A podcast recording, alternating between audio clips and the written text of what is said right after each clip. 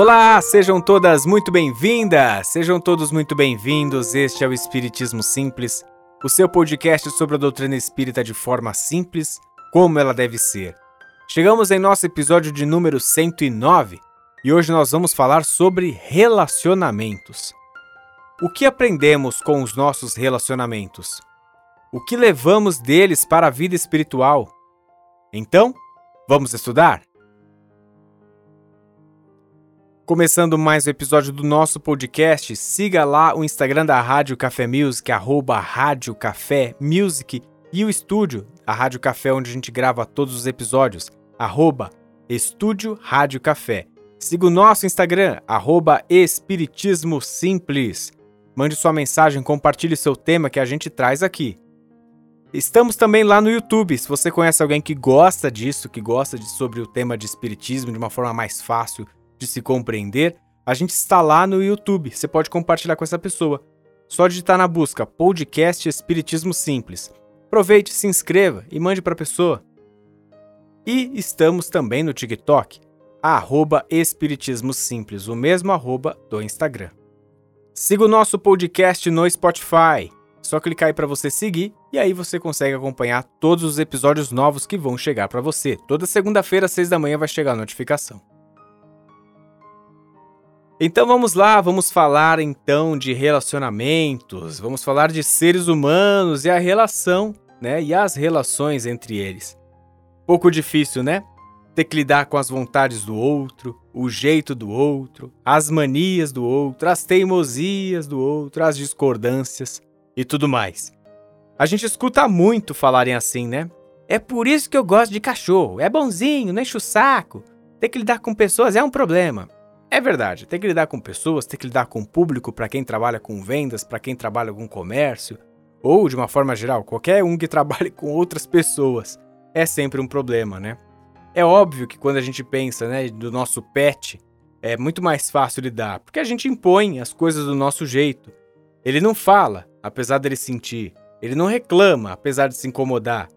Daí a gente tenta fazer isso com outra pessoa, né? E aí ela vai lá, abre o bico, te questiona, te coloca na parede, reclama do seu jeito e tantas outras coisas mais.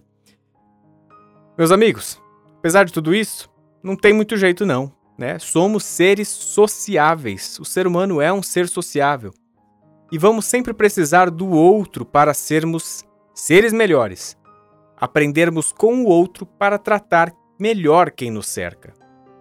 Falamos aqui recentemente em um episódio que há uma questão no Livro dos Espíritos que fala sobre se o isolamento é uma alternativa para a evolução. E os espíritos respondem que seria de um grande egoísmo e que nossa evolução depende de como tratamos o outro. E não tem como a gente entender a lidar com o outro se a gente ficar isolado. Então, melhor forma de exercitar a maneira como a gente trata o outro é em contato com ele, com o nosso próximo. Com isso, as pessoas da sua casa estão com você nesta vida por algum motivo. O período que você trabalha em algum lugar e lida com as pessoas do seu trabalho mesmo que às vezes elas possam ser ranzinzas, mesmo que você não concorde com o jeito delas, com o que elas pensam, com o que elas falam, tinha um motivo para elas estarem ali e por você trabalhar com elas. Então quer dizer que tudo é a espiritualidade que manda? Todo mundo que chega perto de mim é porque a espiritualidade indicou antecipadamente?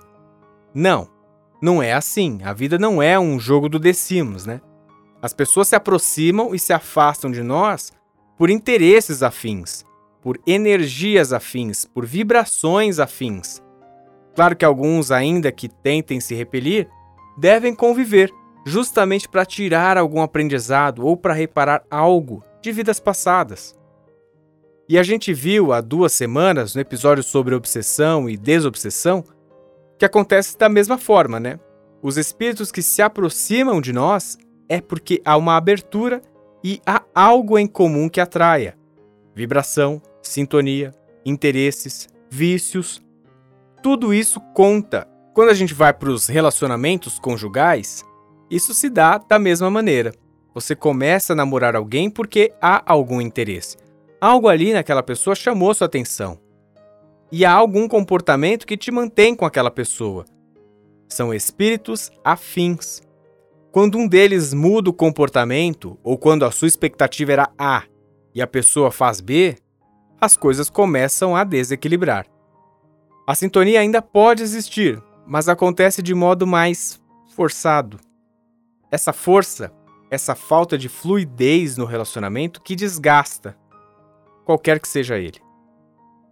Ninguém se sente bem em estar com alguém e estar infeliz. É a frase de vó, né? Antes só do que mal acompanhado. Apesar de ter um olhar um tanto egoísta, essa frase, a gente também pode olhar para o lado da honestidade dos sentimentos, da sinceridade com o outro, a sinalização de que não está dando mais. Essa maturidade que muito nos falta. Esse olhar para o outro é onde a gente falha, mas também um olhar por nós, que a gente tem falhado muito. Quando falta isso, daí que brota a traição, né? As relações extraconjugais.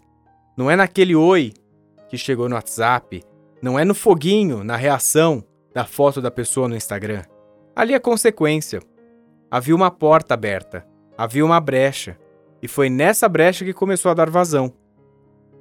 Quando acontece o fim de um relacionamento, seja por traição ou naturalmente porque não estava rolando mais, os dois têm responsabilidade.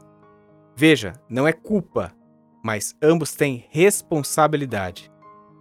Como assim? Vou pegar aqui o exemplo de um caso de traição. Quando a traição acontece, quando o fato é consumado, ele muito raramente é uma grande surpresa, porque a pessoa que trai dá sinais. A gente tem que aprender a ter malícia, no bom sentido da palavra. Tá percebendo algo errado e o relacionamento vale a pena? Importante que sinalize. Avisou ali e nada mudou? Então, meu irmão, siga a sua vida. Viemos ao mundo sozinhos e sempre vamos conseguir tocar o barco adiante. Este é um ponto que pega em pessoas que vivem relacionamentos abusivos também. Que estão no relacionamento por estar, que tem lapsos, lampejos de alegria e daí do nada logo cai de novo numa ansiedade, numa preocupação, medindo cada passo. Se eu fizer isso, o que essa pessoa vai pensar? Se eu fizer aquilo, o que ela vai entender? Há uma vida além disso. Nunca se esqueça que os dois são espíritos únicos e com vontades próprias. E tudo bem. Você tinha sua individualidade antes dessa pessoa, assim como ela tinha a individualidade dela. Alguns pontos finais nos abrem para novos parágrafos da vida. E olha, ninguém quer o mal de ninguém, não. A gente tem que desejar o bem verdadeiramente da outra pessoa. Não é querer o mal, mas apenas não querer mais ao lado. E todos têm esse direito. Eu conheço uma mulher que era casada por anos, sempre muito na dela, muito quieta. A gente nem ouvia muito a opinião dela sobre as coisas da vida. É uma pessoa que pouco se manifestava. Ela tinha dois filhos grandes, em idade de faculdade, e em determinado momento ela se separou e mudou radicalmente ela era educadora física, então ela começou a criar conteúdo treinando, pintou os cabelos, se expressava e opinava sobre temas assim mais diversos nas redes sociais.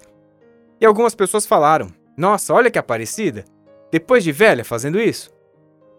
É assim que a gente fala, né? É assim que a gente julga. Mas na verdade ela sempre foi desse jeito. A questão é que o casamento dela apagou a luz dela.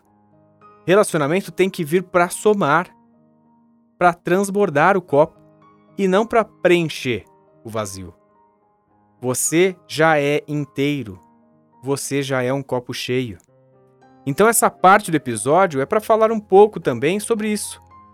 Há sempre um horizonte depois das nuvens.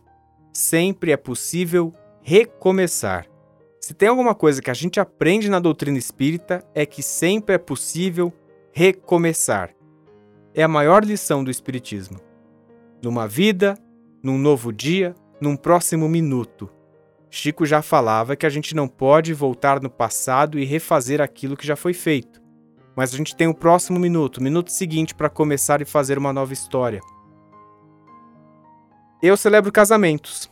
E nas entrevistas com o casal, eu sempre tento entender com eles a seguinte pergunta: Por que você vai casar?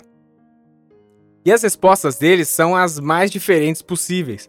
E são muito bonitas, por sinal. A minha preocupação vai ser um dia quando alguém responder: Por que que você vai casar?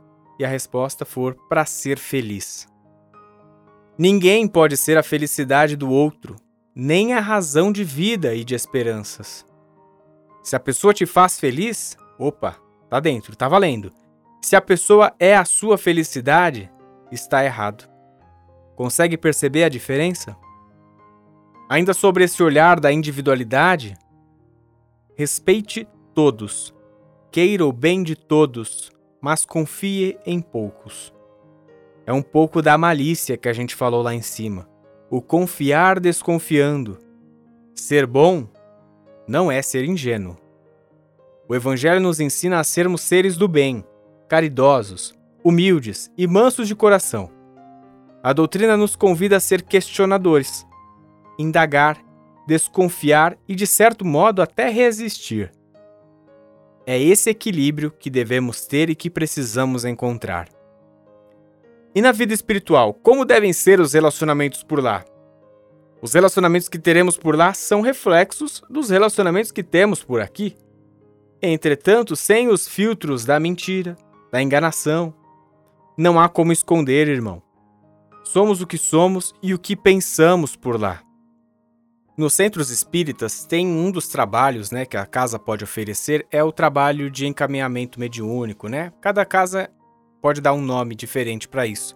Mas é aquela reunião mediúnica em que as pessoas que estudaram, né, alguns médiums e que têm uma mediunidade mais ostensiva, é, se reúnem para fazer o atendimento, né, para dar direcionamento para aqueles espíritos que estão perdidos. E aí, quando a gente estuda sobre isso, é muito curioso, porque no momento em que se aproxima um, um espírito em busca de ajuda, que esteja perdido, né? E a gente faz o direcionamento. É um dos trabalhos mais lindos de uma casa, de um centro espírita. Quem já pôde participar, quem teve oportunidade, sabe do que, que eu estou falando. E é, é, interessante, né? Porque dentro desse estudo que a gente faz, ah, é sempre colocado que não adianta você querer, naquele momento, ser uma outra pessoa, ser alguém que você não é. O espírito consegue perceber a sua transparência, ele, em determinado momento, se ele quiser, ele pode até te trucar. Ele pode até colocar ali você em xeque, falando coisas que só você sabe de você. Então não adianta, no plano espiritual, a gente é o que é. Nós somos transparentes, não tem mais como esconder, não existem máscaras no plano espiritual. Então é isso que a gente também tem que levar, né? Como é que é o relacionamento por lá? Como é que é o seu relacionamento aqui? Isso que a gente tem que olhar. Portanto, que a gente saiba construir relacionamentos aqui com base na verdade, com base no respeito, sem ódio e raiva, sem rancores, sem ofensas. Faça o seguinte: tem problema com alguma pessoa?